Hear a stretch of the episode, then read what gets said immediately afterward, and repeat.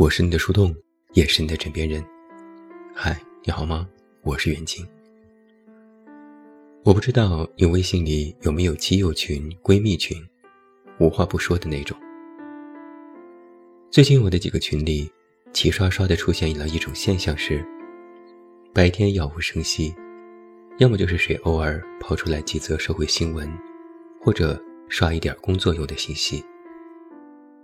可到了晚上，尤其是半夜，大家又开始发疯。发疯分为了两种，一种是 emo，心情很荡，说自己最近遇到了什么糟心事儿，或者感情生活受阻，哪怕只是白天收错了一个快递，都说自己不想活了。另一种是骂人，谁都骂，骂领导，骂同事，骂保安，骂这个世界。吵吵着，这个逼班不上也罢，然后大家一起骂，骂得惊天动地。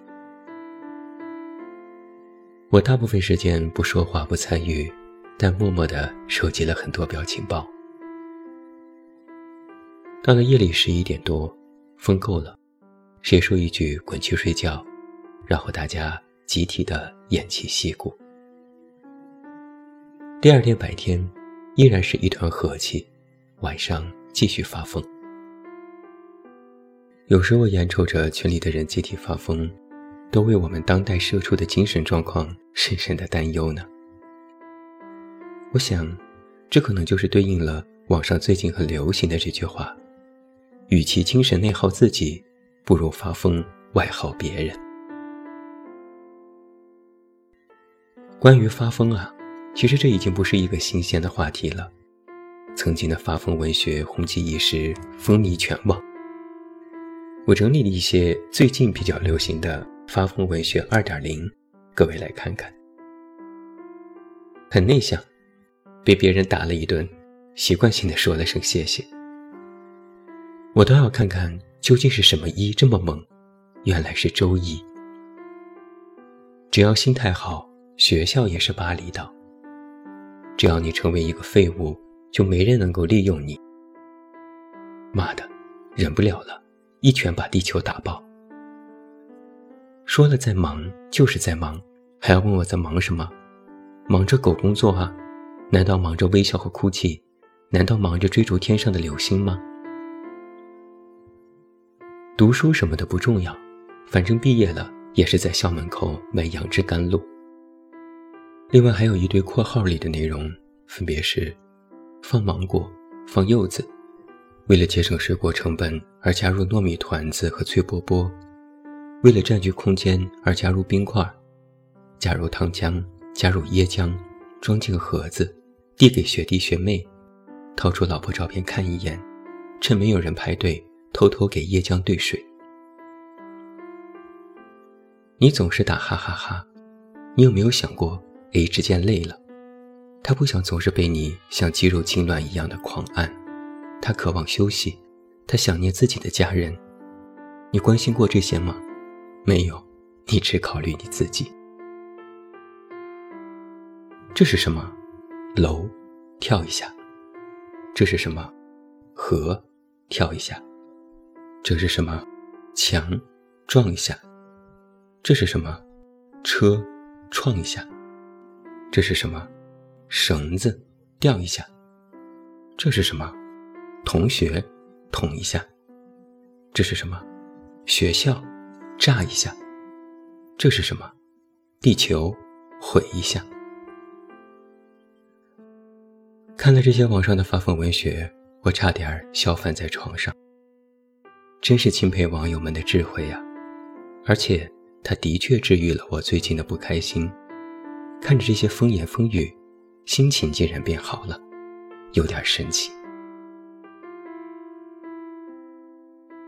在上周的文章《世人哪有不崩的》里面，我们聊到了崩这个话题。我说：“世人哪有不崩的？”有读者回复我说：“崩也不敢崩啊，崩了怕收不住，直接垮棚了。”的确，当代成年人就连情绪也不能是随心所欲的。所以我就特别理解，为什么我的各种群里一到晚上大家集体发疯，也明白网上发疯文学为什么这么受到了追捧。有的人不理解，觉得这是不成熟的表现，但我认为啊，这事儿没这么严重，因为我们要排气。我们都生活在一个紧绷的状态里，在各种压力之下，在严苛和压抑的社会标准之下，很多时候感觉喘不过气来，感觉身体里有一股浊气。你总要找到一种方式，给你高压的生活疏解一下。那么，非必要不正常，就显得很有必要了。写到这里，我就想起了一件老事。我还记得，在我们八零后这一代更年轻一些的时候，曾经流行过的一种生活方式。在一些大城市里的都市白领，白天呢都是高档写字楼里的精英，到了晚上就去健身房做健身教练，要么去酒吧当 DJ，或者当舞者。当时也是引发了各种争议，有的人觉得不体面，有的人觉得不务正业。有的人觉得有伤风化，听起来好像是不太正经。白天是高薪的白领，到了晚上就露胳膊露腿的去搔首弄姿，怎么听怎么像耍流氓。当时有报纸采访过几位当事人，他们说，无非就是白天工作压力很大，下了班想放松一下，也想换个环境，让自己体验一下生活。当年的语境表达还很克制，但这个意思和我们现在的状态其实是如出一辙。无非就是发疯，给自己一个口子，让自己排排气。讲真啊，要不是我很早就找到了文字这样的出口，不然我现在肯定也是要疯一把的。不知道别人，但我活了这三十多年。有一个非常重要的人生体验。从小我们就被教育要循规蹈矩，要达到一个如何的标准，要参与各种考试，要主动或被动的进行竞争。没办法，目的地只有一个，但想要抵达，只有一座独木桥。千军万马，胜者为王，就只能冲。而当到了那个目的地之后呢？发现被骗了，原来这不是终点，前面还有更多的目的地，还有更窄的桥，然后继续冲，冲啊冲啊，冲了这三十多年，突然自己大梦一场，醒了，不想冲了，因为我实在是受够了必须保持冷静、清醒和完美，还有随时必须迎接战斗的状态，眼看着。必须要达到某些标准，而不断的压抑自己，让自己不停的内耗，停不下脚步。我选择悬崖勒马。现代人其实迫切的需要一场精神宣泄，像是一壶将沸未沸的水，迟早要达到那个沸点，然后整个人翻腾起来。而那个真实的自己，就在这样翻腾的过程当中。被蒸发掉了。现如今，网络上人们的发疯行为，其实就是一种宣泄。